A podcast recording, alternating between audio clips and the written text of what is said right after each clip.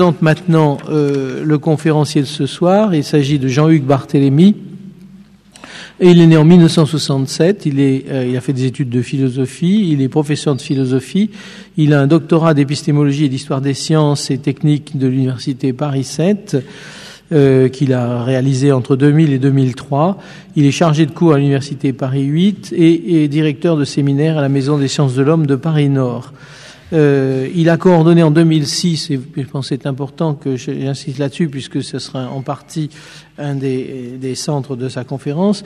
Il a coordonné un numéro de la revue philosophique consacré à l'œuvre de Gilbert Simondon, qui est un philosophe extrêmement important aux yeux de Jean-Hugues Barthélemy et aux miens, et de quelques autres. Euh, et euh, les principaux ouvrages de Jean-Hugues Barthélemy sont donc consacrés à Gilbert Simondon.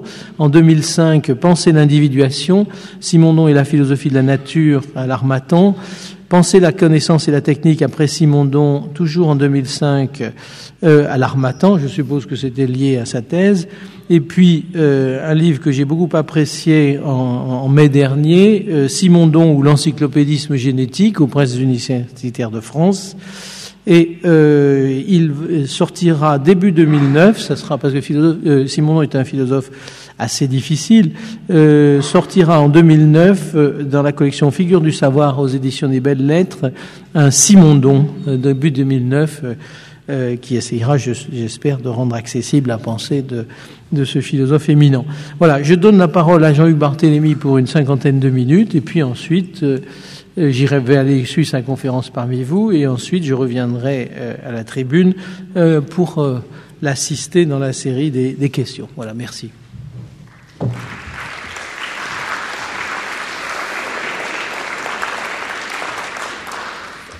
Merci Michaud pour cette présentation. Merci de m'inviter à, à, parler de Simondon, qui effectivement, comme vous l'avez rappelé, euh, est un philosophe dont l'importance est redécouverte depuis une dizaine d'années. Et j'ai fait tout mon possible pour que justement on, le lise. Il est vraiment très difficile à lire. Euh, et voilà, je vais vous en parler euh, avec un grand plaisir une fois de plus. J'ai intitulé euh, mon intervention Quel nouvel humanisme aujourd'hui Et euh, comme d'habitude, je vais, je vais découper mon intervention en trois ou quatre parties avec une introduction qui sera consacrée aux difficultés propres à un humanisme nouveau. Vous savez tous euh, ce que désigne l'expression les Lumières. D'une part, elle évoque ces philosophes et savants français qui ont écrit la première encyclopédie. D'autre part, cette expression désigne également, depuis euh, le fameux texte Qu'est-ce que les Lumières du grand philosophe allemand Kant, elle désigne également euh, la capacité qu'incarnaient ces philosophes et savants, c'est-à-dire la capacité à penser par soi-même. La capacité à penser par soi-même, qui est, selon Kant, d'abord la capacité à libérer sa pensée de toutes les influences et de toutes les habitudes de pensée ininterrogées qui les accompagnent. Or, la philosophie est aujourd'hui très embarrassée.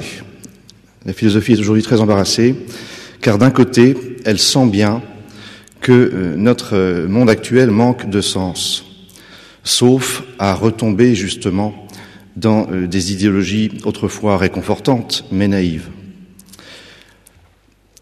Et elle sent bien donc, de ce premier côté, dirais-je, elle sent bien qu'ainsi de nouvelles lumières seraient nécessaires.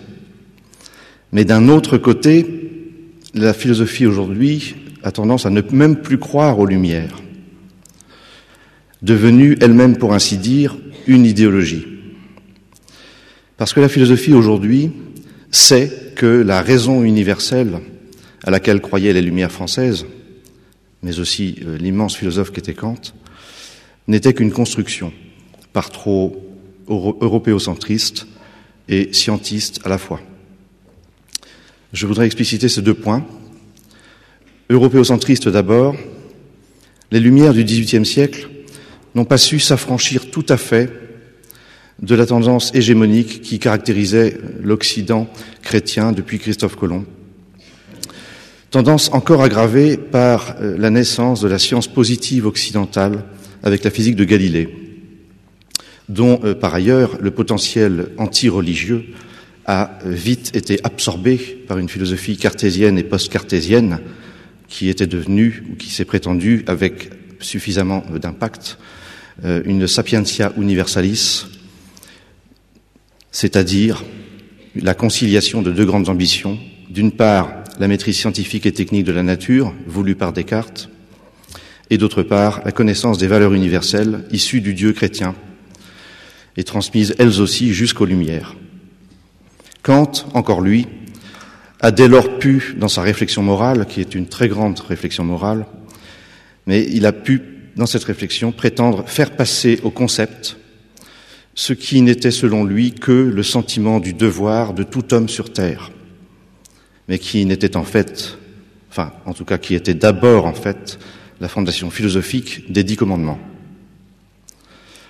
Scientiste, disais-je ensuite, depuis Descartes, ici encore, l'idée d'une raison universelle s'autorise de la nécessité mathématique.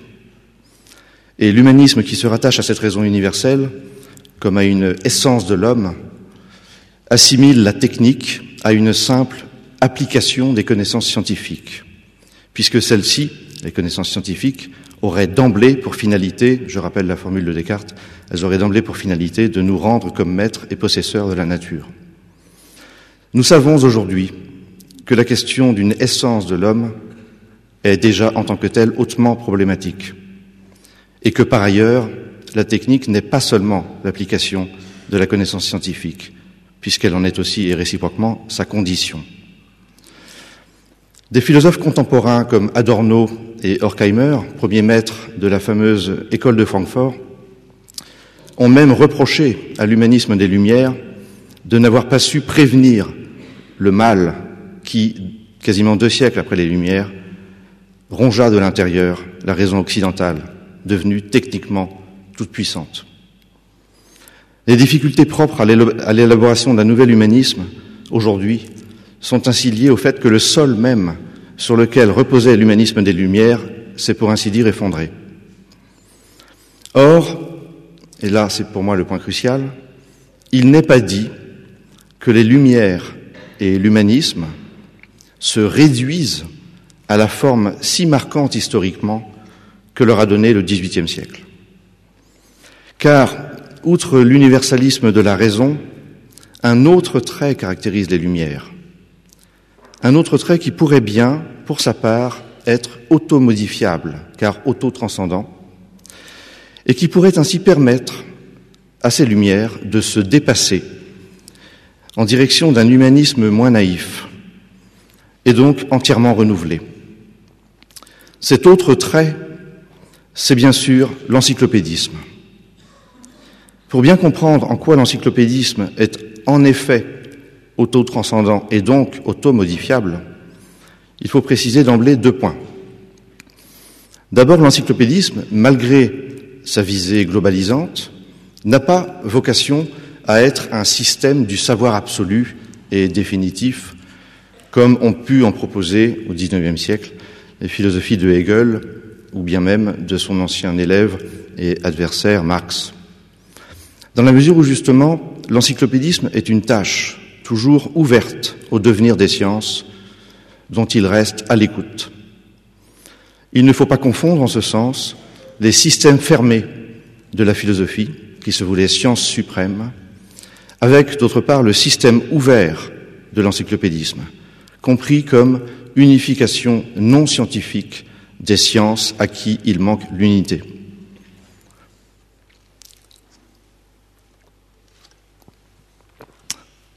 C'est en raison de cette différence entre les systèmes fermés du, prétendu savoir absolu de la philosophie classique et d'autre part le système ouvert de l'encyclopédisme, c'est en raison de cette différence que je ne peux pas suivre Peter Sloterdijk lorsque, dans le troisième volet de Sphère, intitulé Écume, il rattache le système encyclopédique à la métaphysique classique. Il serait d'ailleurs aisé de montrer que la critique que fait Sloterdijk du substantialisme de la tradition philosophique a déjà été menée de façon radicale dès 1958 par un philosophe qui se, voulait, qui se voulait justement un encyclopédiste.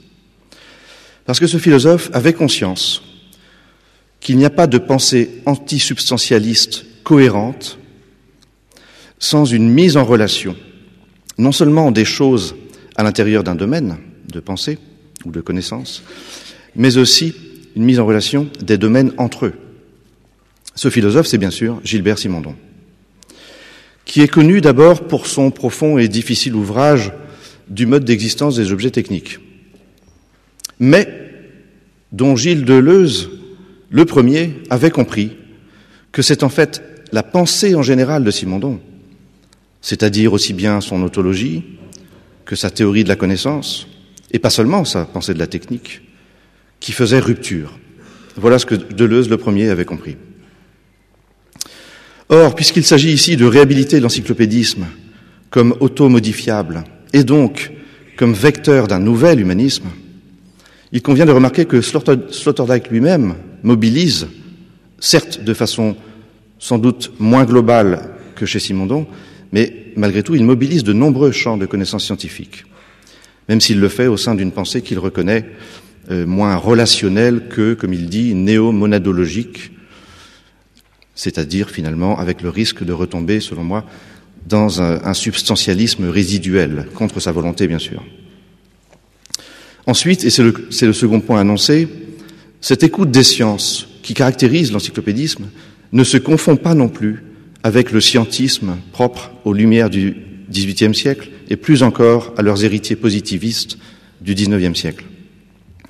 Car l'encyclopédisme, en tant que tel, ne doit pas être jugé comme a été jugé ce premier trait des Lumières que j'ai nommé l'universalisme de la raison, qui était pour sa part à la fois européocentriste et scientiste. L'écoute des sciences qui caractérise l'encyclopédisme comme unification non scientifique des sciences n'est pas la même chose que l'idée proprement scientiste, elle, selon laquelle la philosophie n'aurait son mot à dire que si elle parvenait elle-même à devenir une science. Telle était justement l'idée, cette idée qu'il fallait que la philosophie soit science, telle était justement l'idée qui courait du fait même de l'avènement de la physique mathématique de Descartes jusqu'à Auguste Comte, en passant par les lumières du XVIIIe siècle et le grand Kant lui-même. Kant qui ouvrait en effet la critique de la raison pure en promettant une nouvelle méthode inspirée des sciences physiques et permettant de mettre fin à ce qu'il appelait le champ de bataille de la philosophie. Alors que Kant ait voulu par ailleurs, et ça c'est majeur bien sûr, que Kant ait voulu par ailleurs limiter la raison dans sa capacité à connaître et mettre fin aux ambitions métaphysiques, cela n'est pas incompatible avec son universalisme scientiste.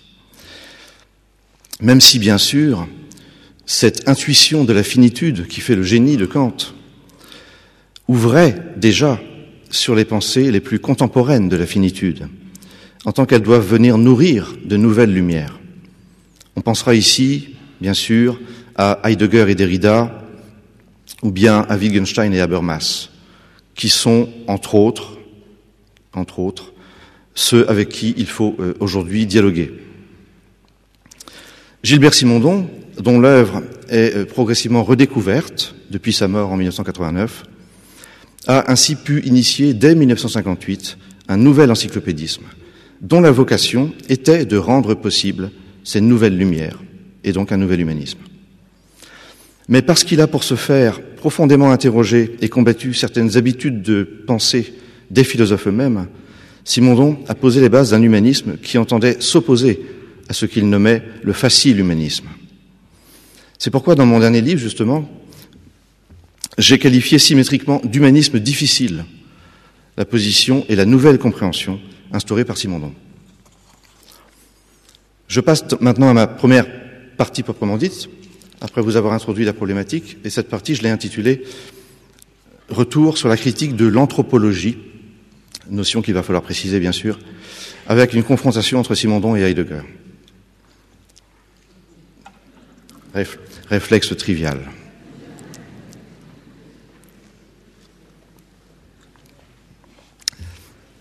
afin de poser la question d'un humanisme difficile, qui sache et là c'est là l'enjeu bien sûr, qui sache remplacer l'humanisme facile au lieu de nous laisser dans le vide des anti-humanismes, je voudrais revenir donc ici sur la question de ce que Simondon nomme, pour la critiquer elle aussi, l'anthropologie, ce qui nous permettra de prendre du recul et de positionner Simondon par rapport à Heidegger, qui s'en prenait lui aussi à l'anthropologie comme à l'humanisme. J'aurai par là même l'occasion de, de prolonger les travaux dont Yves Michaud euh, a parlé et de les prolonger sur cette question que je crois décisive parce que liée à la possibilité d'un nouvel humanisme. Par-delà ce qu'il s'agit de repérer comme un sol commun à Heidegger et aux humanistes qu'il critiquait. En d'autres termes, il s'agira de montrer avec Simondon que les naïvetés, si on peut dire, de l'humanisme des anciennes Lumières ne peuvent être véritablement dépassées que si l'on modifie la critique adressée par Heidegger à l'anthropologie. Heidegger, lui, apparaîtra alors comme s'opposant d'autant plus violemment à l'humanisme qu'il partage avec cet humanisme ce que l'on peut nommer une vue essentialiste. La position heideggerienne se révélera en définitive une position élitiste, voire aristocratique, qui ne se construit contre l'humanisme qu'au nom d'une surhumanité, en laquelle l'essence de l'homme accéderait à la compréhension d'elle-même. Je précise ici que mon analyse sera philosophique et ne s'appuiera aucunement sur des données historiques et hystériques. Le lapsus est révélateur, en effet, c'en est bien un. Elle s'appuiera pas sur des données historiques relatives à ce qu'on pourrait appeler l'hystérie heideggerienne, c'est-à-dire relative, comme vous le savez sans doute, euh, relative au lien que Heidegger a pu avoir avec euh, le nazisme. Si un penseur aussi obsessionnellement philosophe que Heidegger a pu se laisser tragiquement séduire par Hitler et donc par la folie destructrice, il convient de rendre compte de la possibilité d'une telle éventualité euh, dramatique en partant de la singularité de son interrogation philosophique elle-même, à laquelle l'être même de Heidegger appartenait tout entier. Du moins ne saurait-on réduire l'être de Heidegger ni au contexte idéologique populaire et populiste de l'époque, ni à un simple opportunisme ou à l'orgueil d'un philosophe recteur qui se voulait philosophe d'État. Avant de préciser ce que Heidegger et Simondon entendent par anthropologie, je rappelle que ce mot souffre depuis longtemps d'une plurivocité, d'une ambivalence, qui favorise les malentendus. Tantôt, l'anthropologie est définie comme la dimension la plus ambitieuse de l'ethnologie, c'est le cas par exemple de l'anthropologie structurale de Lévi-Strauss. Tantôt, elle désigne l'ensemble des sciences de l'homme, qui se dit en effet anthropos en grec. Tantôt, enfin, elle recouvre l'étude philosophique de l'homme. À vrai dire, ces trois sens restent encore au moins potentiellement liés, et la polysémie du mot ne devient définitivement dérangeante qu'avec un quatrième sens, l'anthropologie comme recherche des caractères biologiques qui seraient susceptibles de distinguer l'espèce humaine. Simondon, lui, définit euh, l'anthropologie en deux sens, qui sont tout à fait liés, bien sûr. D'une part, elle est cette tendance naïve, inhérente à la tradition philosophique occidentale, mais aussi inhérente à la psychologie et à la sociologie dans leur séparation réciproque, cette tendance donc à couper l'homme du vivant, sous prétexte que l'homme aurait pour essence tantôt le psychisme, tantôt la vie sociale. On pourrait repérer même chez Freud la première tendance, et on pourrait la repérer même chez Marx, on pourrait repérer même chez Marx la deuxième tendance, c'est-à-dire les tendances à euh, faire du psychisme euh, ou du social une essence de l'homme. Contre quoi Simondon montre, dans euh, l'individuation à la lumière des notions de forme et d'information, que la réalité humaine est centralement et indissociablement psychosociale le psychique pur et le social pur n'étant que des cas limites, comme il dit. Et cette réalité psychosociale de la personnalité humaine résulte de l'individuation d'un potentiel porté par l'être vivant lui-même, sans donc qu'il y ait une prétendue euh, coupure anthropologique entre l'homme et le vivant. L'éthologie actuelle, qui étudie le comportement animal et qui découvre notamment l'étonnante complexité des grands singes, a depuis donné raison à Simondon, qui écrivait, lui, pour sa part, il y a déjà un demi-siècle. À ce premier sens de l'anthropologie se rattache d'autre part pour Simondon un second sens. Est également anthropologique, dit-il, la tendance à réduire la technique à son usage par le fonctionnement de l'homme, en vertu du paradigme illusionnant, selon lui, du travail. Et ici encore, Marx, qui a frôlé aux yeux de Simondon une véritable pensée de la technique, sera, pour cette raison même, prioritairement visé par Simondon dans ses insuffisances. Ça, c'est ce que, c'est ce que développera Simondon dans son ouvrage le plus connu du mode d'existence des objets techniques. Or, il importe ici de comprendre en quoi Heidegger, même s'il refuse lui aussi, comme anthropologique, la réduction de la technique à un simple ensemble de moyens pour l'homme, Heidegger, même s'il fait cela, en parallèle avec Simondon, là, ne posera cependant ce refus qu'en restant dans l'anthropologie aux yeux de Simondon. Comme en témoigne le fait que chez Heidegger, là je cite une célèbre formule de Heidegger, l'essence de la technique ne peut être conduite dans la métamorphose de son destin sans l'aide de l'homme. Alors avant d'expliciter ce point relatif à la pensée de la technique, je rappelle que pour ce qui est de la réflexion sur l'homme, Heidegger ne remet pas en question l'idée qu'il y aurait une essence de l'homme. Et il ne veut penser d'ailleurs le vivant animal que par voie privative, à partir de ce qu'est l'homme, comme il le dit dans son, grand livre Être étant. Certes, Heidegger a pour lui une double subtilité.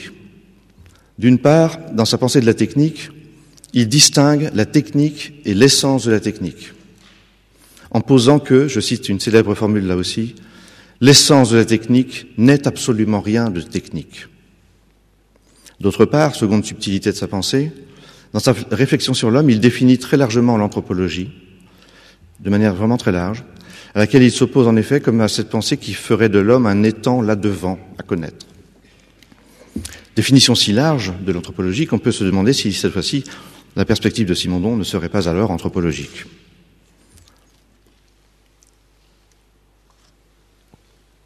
Je voudrais examiner ces deux points, ces deux subtilités de Heidegger.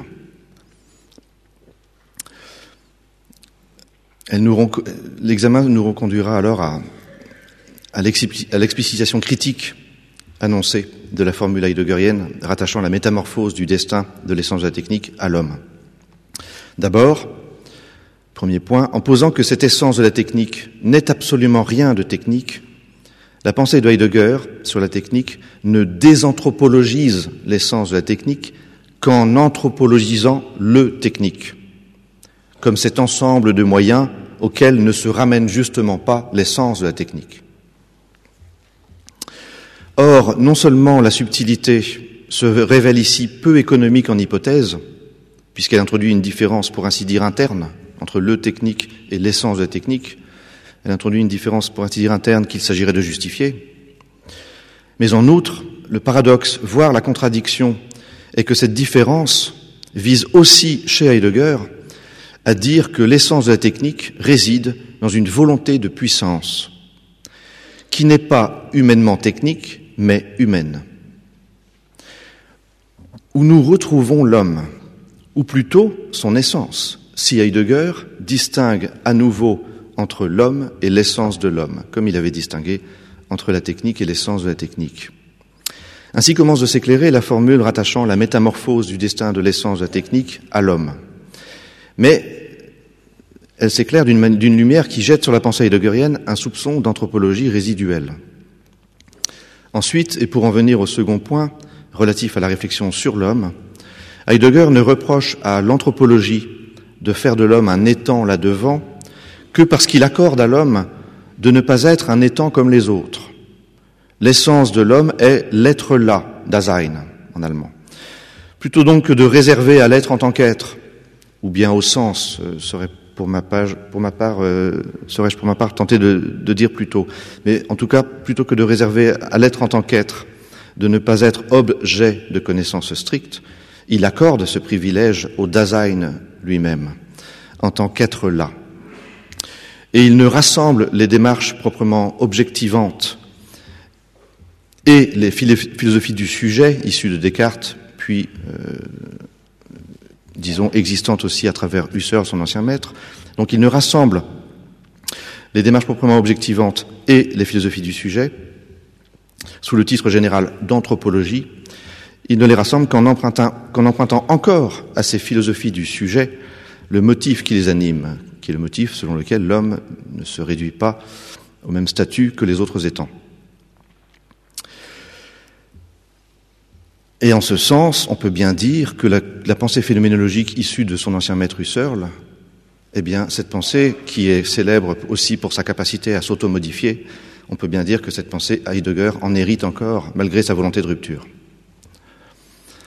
Ainsi s'explique que Heidegger, conscient de ne pouvoir ramener tout à fait les philosophies du sujet à ce sol commun qu'elles étaient censées partager avec les démarches objectivantes, s'en prennent à l'humanisme dont elles sont une expression. Le problème, c'est qu'il fait de cet humanisme l'affirmation d'une volonté de puissance cachée. Et en faisant de cet humanisme l'affirmation impensée d'une volonté de puissance qui se retournerait, selon lui, au XXe siècle, contre l'homme devenu un fond exploitable, en faisant cela, Heidegger entend rattacher encore les philosophies du sujet aux démarches objectivantes. Et il se présente lui-même comme l'homme qui redonnera aux humains plus précisément au Dasein, selon lui, il se présente comme celui qui redonnera au Dasein la liberté de son destin.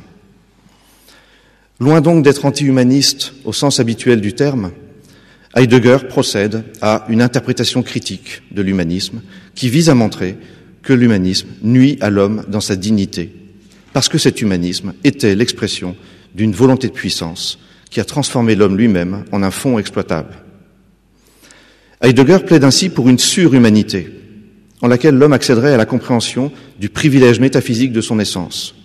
Et il ne le fait qu'en se proposant lui-même comme l'homme à être, dans tous les sens de cette expression. Tel est, pour y revenir une dernière fois, le sens profond de la formule rattachant la métamorphose du destin de la technique à l'homme, devenu, je cite Heidegger, ce Dieu qui seul peut nous sauver. Il annonçait cela, un Dieu qui seul peut nous sauver mais ce Dieu, c'est lui-même, selon la logique de sa propre pensée. Voilà pourquoi il ne s'agit pas d'inventer une opposition, toujours artificielle, on le voit, à l'humanisme.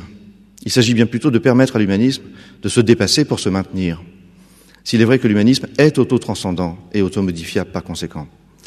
Comme l'écrit Simondon, l'humanisme ne peut jamais être une doctrine ni même une attitude qui pourrait se définir une fois pour toutes.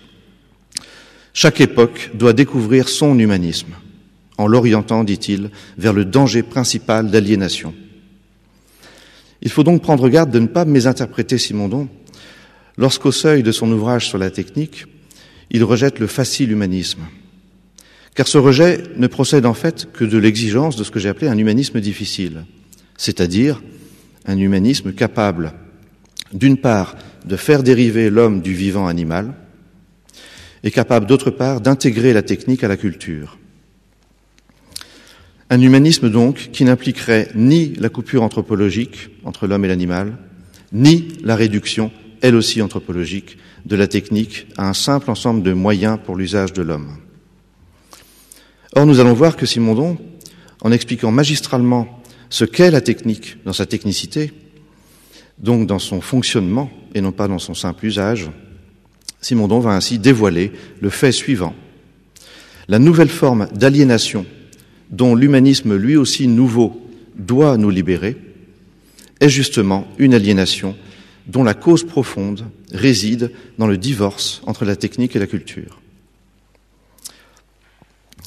La technique réduite à une simple phase du travail, malheureusement, et la culture qui n'aurait donc pas compris ce qu'est une machine et quel rôle cette machine doit avoir?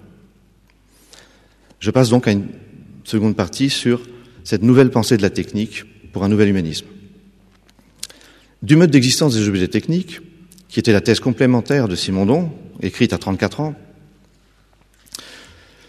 est incontestablement le classique de l'auteur. Pour autant, il faudrait entrer d'abord dans la thèse principale de Simondon, c'est-à-dire dans l'énorme grand œuvre du philosophe, intitulé L'individuation à la lumière des notions de forme et d'information. Il faudrait entrer dans cette thèse principale pour se donner les moyens de comprendre pleinement l'intention et les concepts de l'ouvrage sur la technique. C'est pourquoi dans, mon livre, j'ai d'ailleurs consacré uniquement le dernier, chapitre à sa pensée de la technique et j'ai pris soin d'abord de présenter la thèse principale avec son autologie, avec sa théorie de la connaissance. Dans du mode d'existence des objets techniques, comme dans l'individuation à la lumière des notions de forme et d'information, il s'agit, pour Simondon, de penser ce qu'il appelle l'individuation des êtres, c'est-à-dire pour lui leur genèse. Afin de combattre non seulement ce qu'il appelle l'illémorphisme, qui a dominé d'Aristote jusqu'à Kant, mais aussi afin de combattre l'anthropologie et son facile humanisme.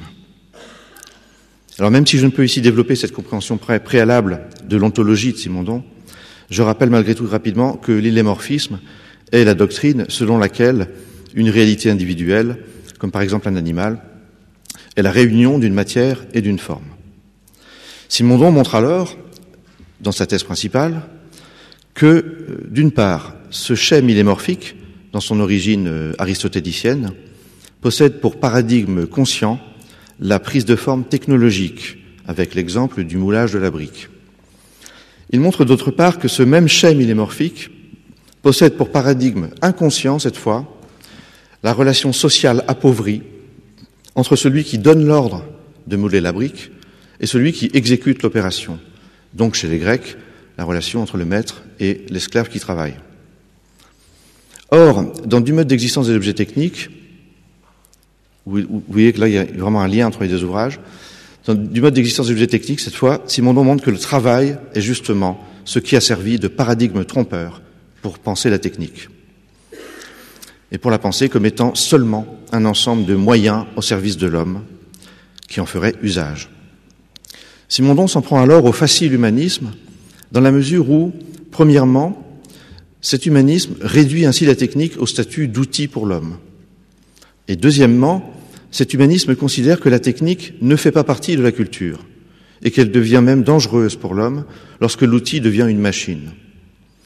C'est pourquoi le facile humanisme est volontiers anti-techniciste, de même d'ailleurs que le technicisme est volontiers anti-humaniste. Alors je l'ai annoncé, il ne s'agira pas pour Simondon, pourtant défenseur des techniques, de verser dans l'anti-humanisme, mais de montrer que libérer l'homme, c'est d'abord et indissociablement libérer les machines. Tel est le sens profond de ce qu'il appelle la prise de conscience du sens des objets techniques, et qui passe par une remise en question de l'opposition entre humanisme et technicisme. Comme toujours, donc, Simondon vise à subvertir une opposition. Ici, celle entre la culture et la technique. J'ai montré dans mon livre qu'en vertu de son ambition encyclopédique, il entend également subvertir d'autres oppositions, comme par exemple l'opposition entre nature et culture, ou bien l'opposition entre nature et technique. On a donc la subversion simultanée de trois oppositions. La technique et la culture ne s'opposent plus, la nature ne s'oppose plus à la technique, la nature ne s'oppose plus à la culture. Que veut dire qu'il faille libérer la machine pour libérer l'homme? Simondon développe une réponse que je crois particulièrement puissante et qui engage la totalité de son ouvrage au service du combat nouveau de l'encyclopédisme renouvelé contre l'aliénation machinique inédite. Tout encyclopédisme, rappelle-t-il, a visé à libérer l'homme d'une aliénation. Et il s'agit aujourd'hui de combattre une aliénation nouvelle, parce que machinique, et la combattre par un, encyclopédisme nouveau, parce que génétique. C'est même, selon lui, une loi du devenir humain que celle selon laquelle, je cite, toute invention éthique, technique, scientifique, qui est d'abord un moyen de libération et de redécouverte de l'homme, devient, par l'évolution historique, un instrument qui se retourne contre sa propre fin et asservit l'homme. Je rappelle qu'éthique, technique et science, comme il disait, ne sont chez lui rien d'autre que des dimensions ou des phases, comme il dit, de la culture. Ce qu'il importe alors de comprendre, c'est qu'aux yeux de Simondon, la culture peut souffrir de son propre retard sur l'une de ces phases. D'où ce, ce, propos, autrement incompréhensible, la prise de conscience des modes d'existence des objets techniques doit être effectuée par la pensée philosophique qui se trouve avoir à remplir dans cette œuvre un devoir analogue à celui qu'elle a joué pour l'abolition de l'esclavage et l'affirmation de la personne humaine. Loin d'attribuer ici une intentionnalité ou une volonté à la machine, ce qui serait à ses yeux une naïveté, Simondon demande à la culture, par le biais de la philosophie, de dépasser une compréhension de la machine qui a conduit, par son retard sur la réalité technique, à une organisation du travail faisant souffrir l'homme lui-même. Nous verrons bientôt plus en détail en quoi c'est en fait le paradigme même du travail, comme je l'ai annoncé d'ailleurs, qui nuit à la compréhension de la réalité technique, et donc par ce biais qui nuit à l'homme lui-même dans l'usage qu'il fait de la technique. Restons-en pour l'instant à cette étrange loi du devenir humain affirmée par Simondon. Je pense ici à une formule de Heidegger à nouveau. Vous savez que Heidegger avait repris une formule de Hölderlin et il avait appliqué cette formule à la technique en disant Là où réside le danger, croit, du verbe croître, croit aussi ce qui sauve. Là où réside le danger, croit aussi ce qui sauve. Eh bien, Simondon, lui, croit lire dans l'histoire humaine que ce qui sauve, une époque en aliène une autre. Parce que la culture y devient par exemple en retard sur les techniques, comme c'est le cas à son époque et sans doute encore aujourd'hui. Je voudrais ici citer Simondon. Avant le grand développement des techniques, la culture incorporait à titre de schème, de symbole, de qualité, d'analogie, les principaux types de techniques donnant lieu à une expérience vécue. Au contraire, la culture actuelle est la culture ancienne, incorporant comme schème dynamique l'état des techniques artisanales et agricoles des siècles passés. Et ce sont ces schèmes qui servent de médiateurs entre les groupes et leurs chefs, imposant, à cause de leur inadéquation aux techniques, une distorsion fondamentale. Ainsi en va-t-il donc des techniques que les encyclopédistes valorisèrent, mais qui conduisent à la machine moderne et, dans l'état hérité de la culture, à son usage machiniste, dont seul un nouvel encyclopédisme pourra nous, désaliéner en permettant, à la culture de faire le pas appelé par celui des, des techniques. Simondon écrit ici, le XXe siècle cherche un humanisme capable de compenser cette forme d'aliénation qui intervient à l'intérieur même du développement des techniques, par suite de la spécialisation que la société exige et produit.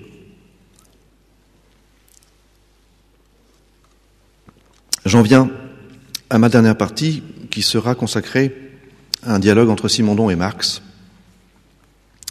On l'aura compris, pour Simondon, il faut libérer la machine si l'on veut libérer l'homme de l'aliénation machinique. C'est à la culture de comprendre que la machine, objet technique intégré à la culture et non pas étranger à elle, est devenue, la machine donc, est devenue le véritable individu technique qui doit porter les outils et qui doit ainsi permettre à l'homme de la surveiller et de la réparer, au lieu d'être son auxiliaire soumis à son rythme. Dans cette simple affirmation, tous les grands thèmes du mode d'existence des objets techniques sont engagés, en tant que condition de compréhension de ce qu'elle pose, notamment le thème de ce qu'il appelle l'individualisation des objets techniques, thème lui-même amené dans la première partie de l'ouvrage par celui de ce qu'il appelle la concrétisation des objets techniques, mais aussi le thème du travail, en tant qu'il est une phase de la technique plutôt que l'inverse. Simondon avait lu Le travail en miettes de George Friedman, où était déjà dénoncée une autre forme d'aliénation que celle privilégiée par les marxistes dans leur combat contre la propriété privée des moyens de production. Friedman décrivait en effet ce que Simondon nommera l'aliénation psychophysiologique du travailleur devenu simple auxiliaire de la machine.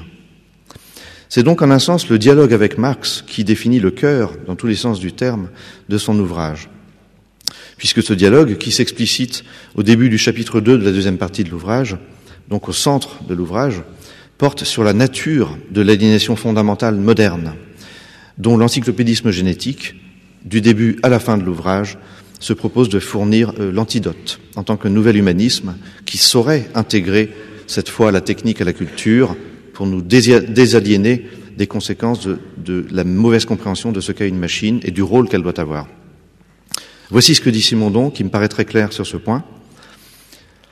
Cette aliénation saisie par le marxisme comme ayant sa source dans le rapport du travailleur aux moyens de production ne provient pas seulement, à notre avis, d'un rapport de propriété ou de non-propriété entre le travailleur et les instruments de travail. Sous ce rapport juridique et économique de propriété existe un, rapport encore plus profond et plus essentiel, celui de la continuité entre l'individu humain et l'individu technique, ou de la discontinuité entre ces deux êtres.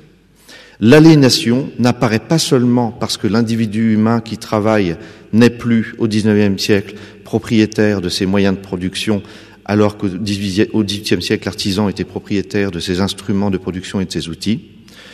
L'aliénation, dit-il, apparaît aussi en dehors de tout rapport collectif aux moyens de production, au niveau proprement individuel, physiologique et psychologique. L'aliénation de l'homme par rapport à la machine n'a pas seulement un sens économico-social, elle a aussi un sens psychophysiologique. La machine ne prolonge plus le schéma corporel, ni pour les ouvriers, ni d'ailleurs pour ceux qui possèdent les machines. Alors, je ferai un léger commentaire, un petit commentaire de ce passage, qui est vraiment clair sur son propos. L'ancien humanisme, encore présent dans la pensée marxiste, avait conçu le travail comme le propre de l'homme. Et la machine n'était pas considérée comme, pouvant devenir le travailleur ou le porteur d'outils. Elle n'était pas vue comme le nouvel individu technique. Plus généralement, la technique était seulement pensée comme un ensemble de moyens pour l'usage humain, Dès lors, dans les sociétés marxistes comme dans les sociétés capitalistes, le devenir industriel du travail ne pouvait que déboucher sur le couple homme-machine et le travail de son statut libérateur dans le rapport de l'homme à la nature ne pouvait que devenir aliénant dans le cadre du nouveau couple homme-machine tel qu'il avait été agencé, c'est-à-dire avec un homme qui n'est pas mécanologue, mais un homme bien plutôt simple auxiliaire de la machine. Au contraire, libérer la machine en lui accordant pleinement le statut d'individu technique, ce serait permettre à l'homme d'accéder à des fonctions qui ne sont plus au-dessous, comme dans le fameux film de Chaplin, des fonctions qui ne sont plus au-dessous, mais au-dessus du rôle de porteur d'outils. Ce qui évidemment implique une réorganisation totale du travail. Il va de soi qu'on là, on débouche sur la nécessité d'une politique globale complète et totalement réformatrice par rapport à l'organisation du travail, c'est sûr. C'est donc ici la conception anthropologique nichée dans la réduction de la technique au travail qui engendre en définitive l'aliénation machinique. Et c'est pourquoi Simondon suggérait, par-delà Friedman cette fois, que, je cite, ceux qui possèdent les machines, comme il disait, sont eux aussi cette fois aliénés. L'aliénation machinique est donc bien une aliénation culturelle, au sens où c'est la culture elle-même qui y éprouve les conséquences d'une ignorance par laquelle elle s'était définie comme culture du travail. En fait, dès la note complémentaire finale à sa thèse principale, Simondon avait montré que ni le psychisme, ni le collectif ou le social ne se réalisent pleinement dans le travail, qui ne participent pas aux conditions de ce que Simondon nomme la transindividualité, c'est-à-dire d'une relation humaine qui permet à l'individuation vitale du vivant de se prolonger dépassée et qui par là réaliserait notre être psychosocial en obligeant l'individu à s'individuer encore à partir de la réalité pré-individuelle, dit Simondon, que nous portons en nous, et qu'il s'agirait de faire communiquer avec la réalité pré-individuelle de chacun pour que chacun continue de s'individuer dans cette relation transindividuelle. Telle est donc l'individuation transindividuelle, dont l'accomplissement ultime est appelé par Simondon spiritualité. Le travail, lui, est au contraire une relation entre les individus tels qu'ils sont déjà, sans faire intervenir leur réalité préindividuelle, la, charge de réalité préindividuelle qu'ils portent pour les faire avancer. Le travail est une, relation donc entre les individus tels qu'ils sont déjà, qui, donc, euh, qui ne fait pas avancer chacun. Et d'autre part, le travail est exploitation de la nature par l'homme, et par l'homme en tant qu'espèce. Ainsi, selon les deux aspects du travail que je viens de mentionner, le travail ne rend possible que de l'inter-individuel, entre des individus tels qu'ils sont donnés et non pas tels qu'ils vont devenir, de l'inter-individuel ou bien de l'intrasocial, c'est-à-dire je suis un individu à l'intérieur d'une espèce qui exploite la nature. Le transindividuel, ce n'est ni l'un ni l'autre, ni l'inter-individuel, ni l'intrasocial. Le transindividuel, c'est un mouvement collectif où chacun continue de s'individuer par sa mise en relation avec les autres. L'invention technique, elle, relève de la transindividualité, selon Simondon. D'où ce passage extraordinaire de la conclusion de son ouvrage, par lequel nous accédons, je pense, à l'aspect le plus profond de la pensée non anthropologique de la technique. Il écrit ceci L'objet technique pris selon son essence, c'est-à-dire l'objet technique en tant qu'il a été inventé, pensé et voulu, assumé par un sujet humain, devient le support et le symbole de cette relation que nous voudrions nommer transindividuelle. Par l'intermédiaire de l'objet technique se crée alors une relation interhumaine qui est le modèle de la transindividualité. Évidemment, euh, il parle là de l'objet technique dans l'usage qu'il faudrait en avoir et non pas dans l'usage qu'il a dénoncé. En écrivant cela, il pense par exemple au laboratoire des scientifiques. Pour lui, la technique se concrétise ultimement dans le laboratoire scientifique. Là, nous avons une véritable transindividualité. On peut entendre par là, dit-il, une relation qui ne met pas les individus en rapport au moyen de leur individualité constituée, les séparant les uns des autres, ni au moyen de ce qu'il y a d'identique en tout sujet humain. Par exemple, les formes a priori de la sensibilité. Là, c'est une allusion critique à Kant mais au moyen de cette charge de réalité pré-individuelle, de cette charge de nature qui est conservée avec l'être individuel et qui contient potentiel et virtualité. L'objet qui sort de l'invention technique emporte avec lui quelque chose de l'être qu'il a produit, exprime de cet être ce qui est le moins attaché à un ik et nunc, un ici et maintenant. On pourrait dire, dit-il, qu'il y a de la nature humaine dans l'être technique, au sens où le mot de nature pourrait être employé pour désigner ce qui reste d'originel, d'antérieur même à l'humanité constituée en l'homme. Et il ajoute pour finir, aucune anthropologie qui partirait de l'homme comme être individuel ne peut rendre compte de la relation technique transindividuelle.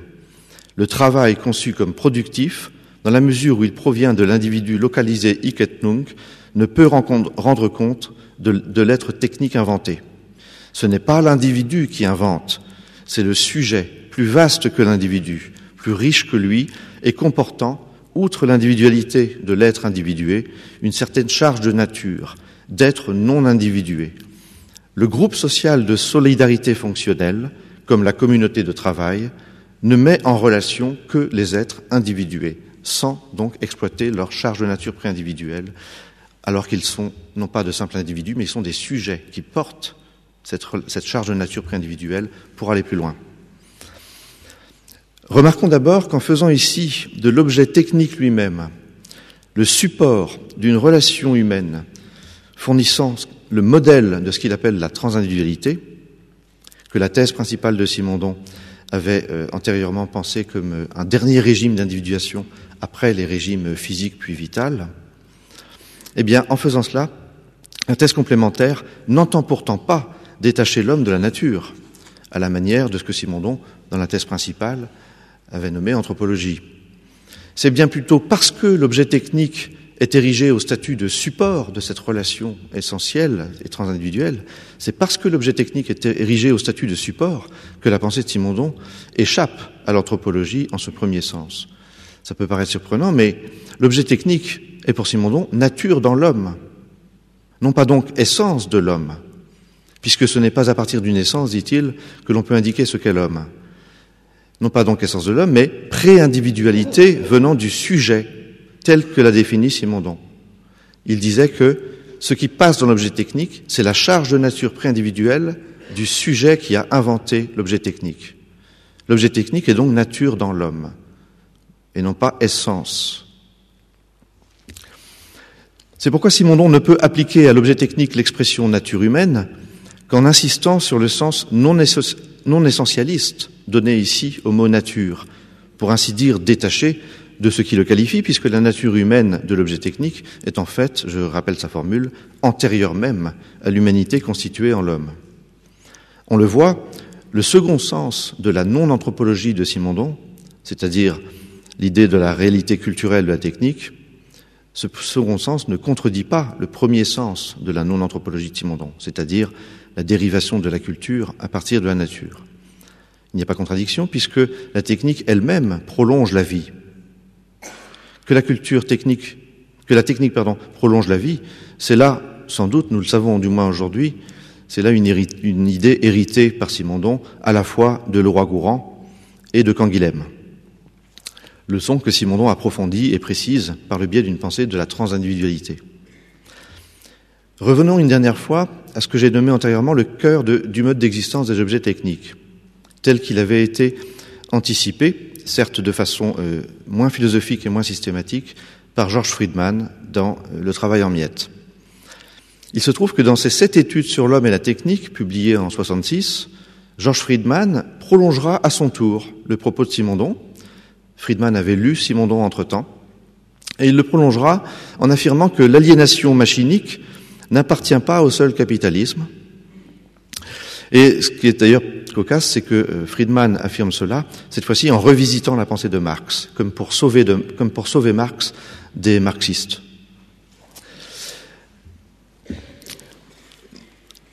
Si j'en ai le temps, je voudrais juste euh, citer ce passage de Friedman que j'aime beaucoup. S'il me reste cinq minutes, ça ira. Il disait ceci, donc je cite Friedman, Marx, dont beaucoup de disciples contemporains ressassent les mêmes textes sans chercher à prolonger la pensée, désigne un large champ de méditation et de recherche à ceux qu'attire, plutôt qu'une scolastique revêche et vaniteuse, une doctrine ouverte et vivante. Un admirable texte du tome 3 du Capital suffit à prouver que Marx ne se faisait pas d'illusions, en dernière analyse, sur les possibilités totales d'humanisation du travail industriel même dans une société socialiste.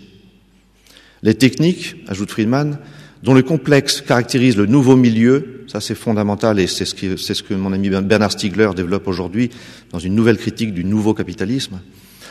Donc je répète, les techniques dont le complexe caractérise le nouveau milieu répondent à la définition des faits de civilisation, tels que la donne Marcel Mauss, et se rencontrent dans des sociétés de structures économiques fort diverses. Tout ce que nous savons de plus valable sur la société soviétique nous indique que s'y constitue, là aussi, un milieu technique où les problèmes humains ne sont pas ipso facto dépassés par le jeu des actuelles institutions. Comment réagissent, demande Friedman, comment réagissent physiquement et mentalement à leurs tâches répétitives et parcellaires, aux travaux à la chaîne, les centaines de milliers, les millions de manœuvres spécialisées, hommes et femmes, répandus dans les entreprises, les chantiers, les mines de l'immense Union soviétique? Alors, au sens psychophysiologique de l'aliénation dont parlait plus haut Simondon, répond ici le problème de la réaction physique et mentale du travailleur. Je voudrais pour finir donner la parole à ce maître à distance, une distance d'un demi-siècle pour ce qui est de ses écrits les plus importants, qu'est pour moi Simondon, dont je vous ai présenté ici quelques réflexions, mais dont il faudrait montrer en quoi sa pensée est d'un bout à l'autre d'une actualité brûlante elle qui avait anticipé sur tant de choses, par exemple sur ce qu'on nomme aujourd'hui les réseaux informatiques. Bernard Stiegler, dont j'ai euh, évoqué le nom tout, de suite, euh, dans son œuvre extrêmement ambitieuse et complexe, consacrée à ce qui fait l'homme et à ce qui le menace aujourd'hui, euh, et il le fait pour nous apporter de nouvelles lumières qui, qui à mon avis, sont nécessaires aujourd'hui, Bernard Stiegler donc fait un usage explicite et constant de Simondon. Je crois qu'en effet, là, on a une véritable, un véritable trésor théorique pour créer un nouvel humanisme. L'introduction de du mode d'existence des objets techniques, que je voudrais donc citer en guise euh, de conclusion, posait ces lignes désormais célèbres.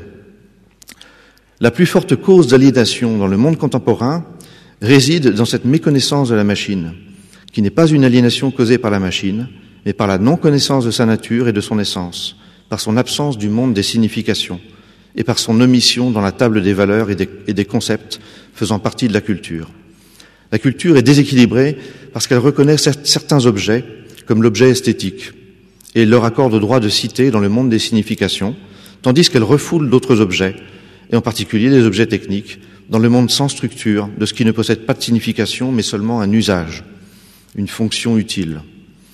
Devant ce refus défensif, ajoute Simondon, prononcé par une culture partielle, les hommes qui connaissent les objets techniques et sentent leur signification cherchent à justifier leur jugement en donnant à l'objet technique le seul statut actuellement valorisé en dehors de celui de l'objet esthétique, c'est-à-dire le, statut de l'objet sacré. Alors naît, dit Simondon, un technicisme intempérant qui n'est qu'une idolâtrie de la machine. Et, à travers cette idolâtrie, par le, moyen d'une identification, une aspiration technocratique au pouvoir inconditionnel. Vous voyez que Simondon, dès le début de son ouvrage, s'en prend aussi bien au technicisme intempérant qu'à l'antitechnicisme. À son époque, il a voulu réhabiliter la technique, on a, on a cru qu'il était un techniciste intempérant. Alors que dès les premières lignes du livre, si on le lisait vraiment, on comprenait qu'il était aussi bien opposé au technicisme intempérant qu'à l'antitechnicisme. Il voulait concilier humanisme et technicisme, et son combat, par exemple, contre les technicistes intempérants s'est traduit par un dialogue permanent et assez critique avec la cybernétique. Je m'arrête là. Merci.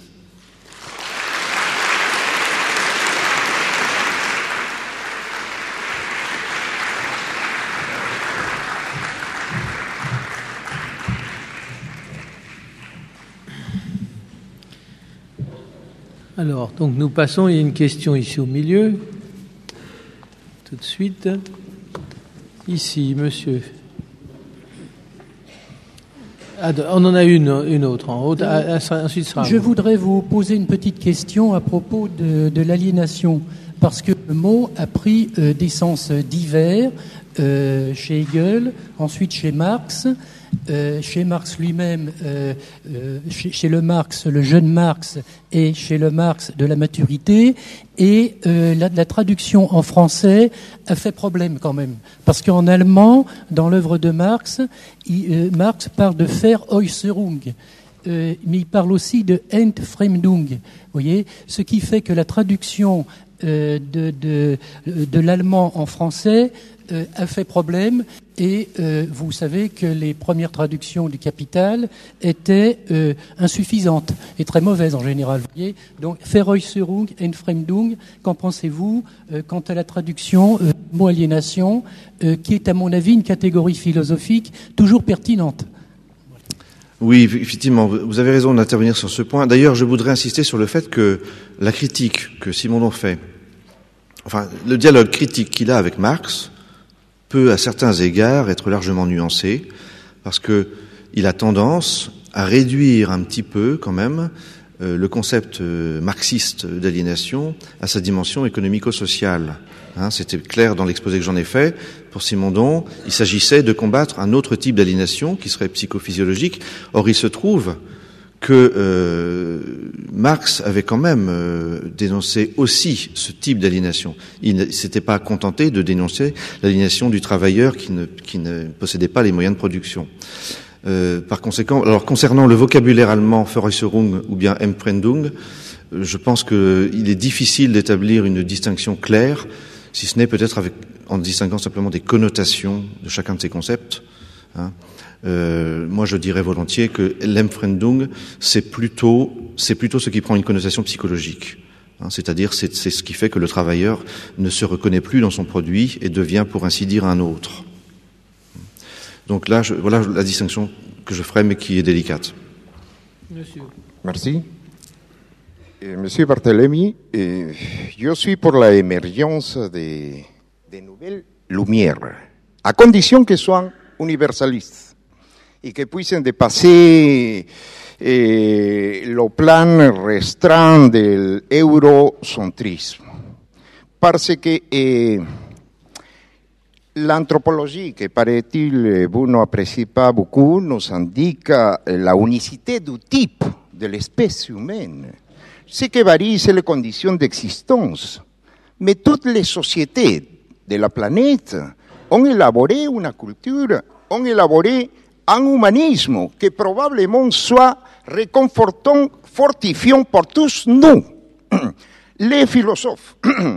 Par contre, à l'heure actuelle, et je ferai allusion à ma dernière intervention où j'ai dit qu'il y a l'existence, l'existence d'un trucage, d'un fraude intellectuelle consistante soit les philosophes, les sociologues, je ne sais pas, je, je ne signalo a personne, à essayer de justifier l'injustifiable.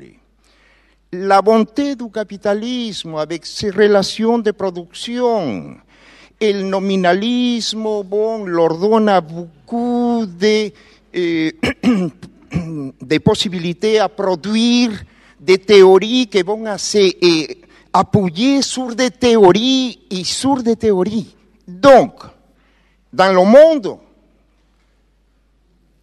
il y a actuellement un collapse un colapso au niveau humanistique, social et historique.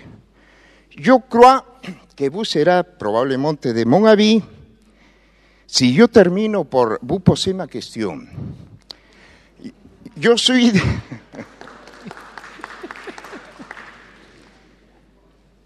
yo soy de una anciana, tres ancianas civilización du mundo, que es la civilización inca. Mais yo crois que aussi, parmi beaucoup des autres civilisations du monde, l'Europa, l'intelligence européenne, les intellectuels européens doivent étudier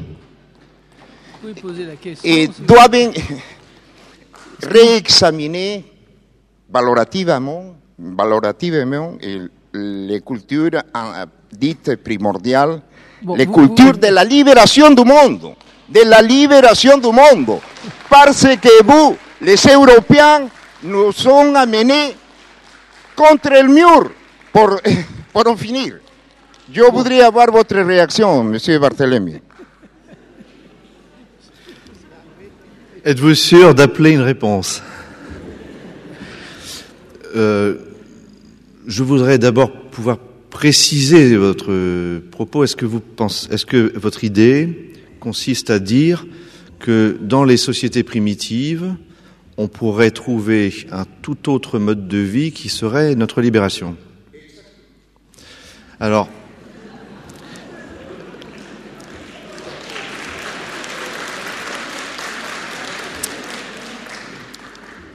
c'est, je vais vous dire une chose, c'est l'une des grandes questions que je me pose, c'est de savoir si tout le combat que je mène avec Bernard Stiegler et d'autres euh, contre le nouveau capitalisme, et donc trouver de nouvelles armes pour penser les mutations du capitalisme et, et trouver un nouvel humanisme qui puisse s'opposer euh, aux dégâts faramineux du nouveau capitalisme, qui sont des dégâts psychologiques. Hein, euh, ce, que, ce que Bernard Stiegler a, a, la, a la puissance de montrer, c'est que euh, euh, nous sommes actuellement en danger. Moi, je suis professeur en lycée, je le vois tous les jours dans les classes. J'ai des- de plus en plus d'élèves qui sont non seulement névrosés, mais pas loin de la psychose. Hein. Je- je- J'exagère à peine. Hein. Le nouveau capitalisme, c'est le capitalisme des industries culturelles.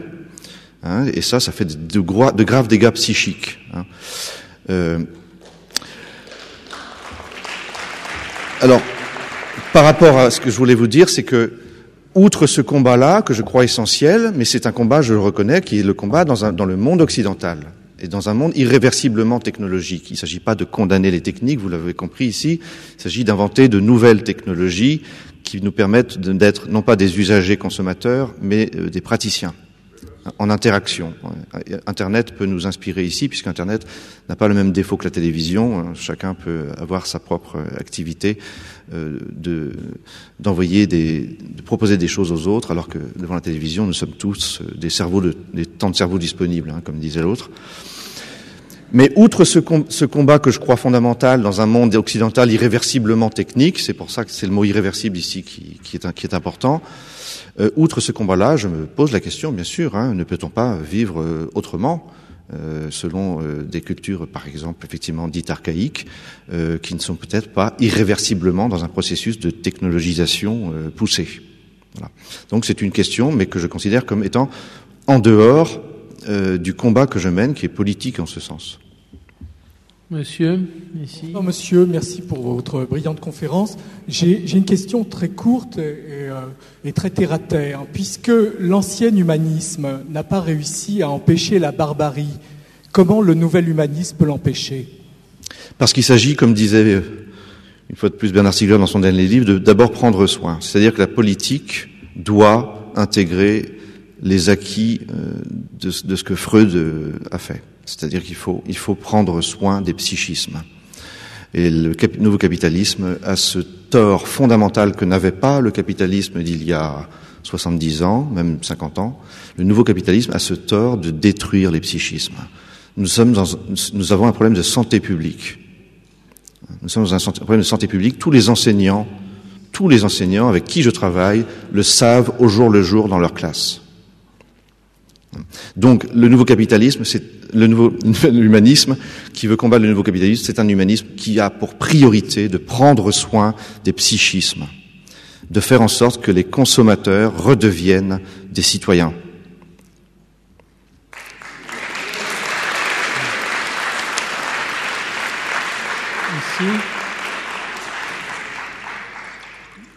Permettez-moi de, revenir un instant euh, sur la pensée de Gilbert Simondon. Pour vous poser une question très courte, euh, est-ce que Gilbert Simondon distingue l'objet technique de la technologie? Fait-il cette distinction? Euh, Si oui, quelle, nature a-t-elle et quelles conséquences peut-on en, tirer? Chez lui, le, mot technologie a un sens très précis. La technologie, le logos, c'est la science, le discours, la, raison, l'étude. La technologie, c'est effectivement la compréhension de ce que c'est que la technique. C'est l'étude et la compréhension de l'objet technique. Voilà ce que c'est que la technologie. Alors que chez beaucoup de gens, et c'est tout à fait normal par ailleurs, la technologie, ça désignerait plutôt des techniques modernes, rendues possibles par la science, en tant que la science est le logos. Hein, donc les technologies, ce seraient des techniques qui sont effectivement de strictes applications de la connaissance scientifique. Ce qui moi m'intéresse d'ailleurs à cet égard dans la pensée de Simondon, ça j'en ai pas parlé parce que ça fait partie d'un autre aspect qui est celui de la théorie de la connaissance. C'est là où Simondon n'est pas seulement un penseur de la technique, c'est quelqu'un qui a posé les bases d'une véritable théorie de la connaissance, euh, ce qui est un programme très ambitieux. Il a aussi posé une ontologie aussi ambitieuse que celle de Bergson et moins, métaphysique à mes yeux. Euh, en termes de théorie de la connaissance, il nous permet d'envisager que toute science, toute objectivité scientifique soit conditionnée par la technique. C'est-à-dire que l'ère moderne nous a donné l'idée que la technique était l'application de, la connaissance scientifique. Ça, ce sont les technologies justement qui nous ont donné cette idée. Aujourd'hui, nous avons des technosciences. Donc ça va par-delà les technologies de la modernité. Nous sommes dans l'âge contemporain des technosciences. Et les technosciences nous font comprendre autre chose. Elles nous font comprendre que depuis trois siècles, depuis le plan incliné de Galilée, la technique a toujours été une condition de la science, et pas seulement l'application de la science. Donc voilà ce qu'il faut creuser aujourd'hui pour une nouvelle théorie de la connaissance qui puisse, euh, je dirais, euh, dialoguer euh, avec aussi peu de modestie que possible avec le grand Kant. Une dernière question. Oui. bonsoir monsieur. Merci beaucoup donc pour cette conférence. Est-ce que l'écologie dans cette construction a une place, sachant qu'il faut aujourd'hui produire et consommer autrement pour que non seulement la planète continue à survivre, mais aussi l'espèce humaine. Ça, c'est évident. Je crois d'ailleurs que l'écologie est devenue euh, une vérité euh, admise par un consensus. Hein. C'est-à-dire que, euh, plus, si vous voulez, l'écologie est, est, tellement un souci évident aujourd'hui que le, le combat, le combat difficile au niveau, de, au niveau théorique, c'est-à-dire finalement au niveau de l'invention d'une nouvelle politique, le combat est ailleurs. C'est-à-dire que l'écologie doit inévitablement être intégrée comme une évidence dans une nouvelle pensée politique qui s'occupe, elle, de ce que ce qu'on appelle avec Bernard Stiegler, ce que nous appelons ensemble au sein de notre association Ars, Industrialis, que Bernard a fondée, ce que nous appelons l'écologie de l'esprit. L'écologie de l'esprit, c'est la priorité absolue euh, pour nous, parce que c'est la dimension proprement euh, la plus, disons, la plus, la plus théorique, la plus difficile à penser, pour inventer une nouvelle pensée politique. Euh, l'écologie tout court, euh, c'est devenu une évidence qui s'intégrera tout naturellement à cette, euh, pensée. Bien, Jean-Barthélemy, merci beaucoup.